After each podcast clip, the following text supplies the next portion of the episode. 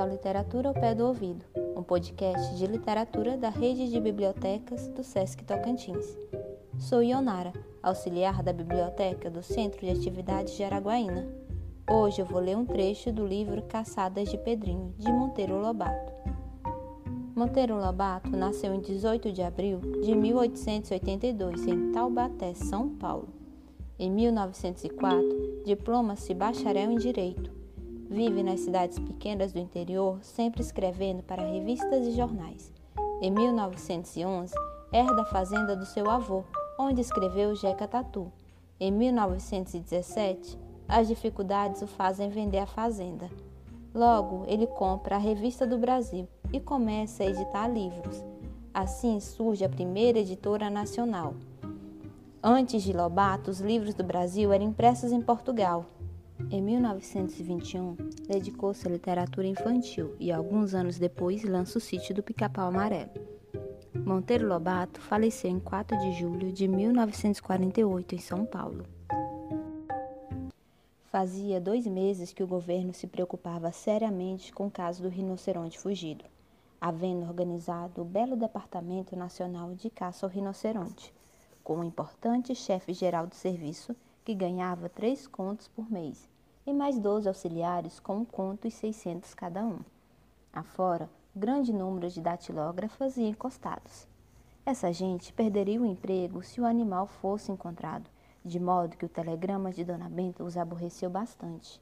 Em todo caso, como outros telegramas recebidos de outros pontos do país haviam dado pistas falsas, tinham esperança de que o mesmo acontecesse com o telegrama de Dona Benta. Por isso, vieram se tivesse a certeza de que o rinoceronte estava mesmo lá, não viriam.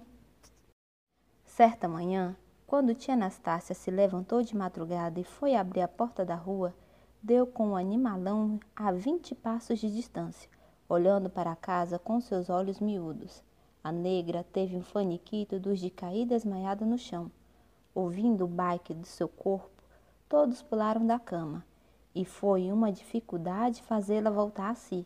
Desmaio de negra velha é dos mais rijos.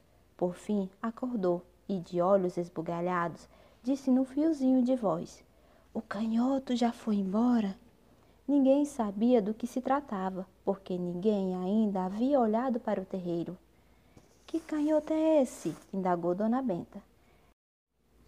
O tal de um chifre só na testa, respondeu a negra. Estava aí fora quando abri a porta.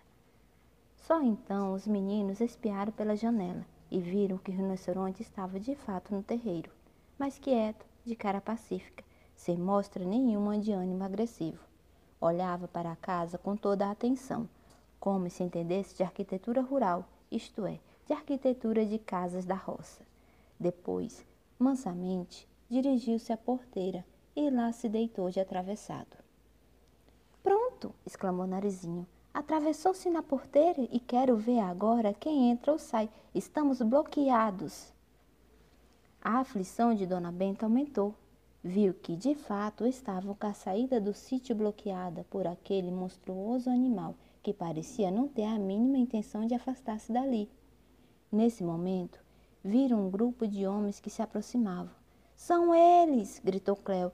São os homens da polícia secreta que receberam o nosso telegrama. Secretas a gente conhece de longe. E eram.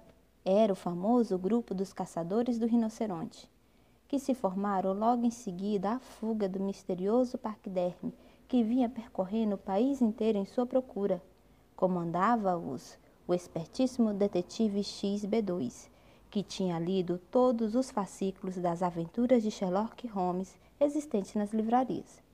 Esses homens traziam consigo numerosas armas e armadilhas próprias para caçar rinocerontes, mundéus desmontáveis, ratoeiras de gigantescas proporções, correntes de aço, um canhão revólver e uma metralhadora.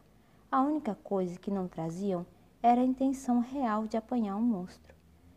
Assim que chegaram ao pasto do sítio e deram com o enorme paquiderme atravessado na porteira, começaram a discutir se atiravam ou não. Você acaba de ouvir mais um episódio de Literatura ao Pé do Ouvido, um projeto da Rede de Bibliotecas Sesc Tocantins.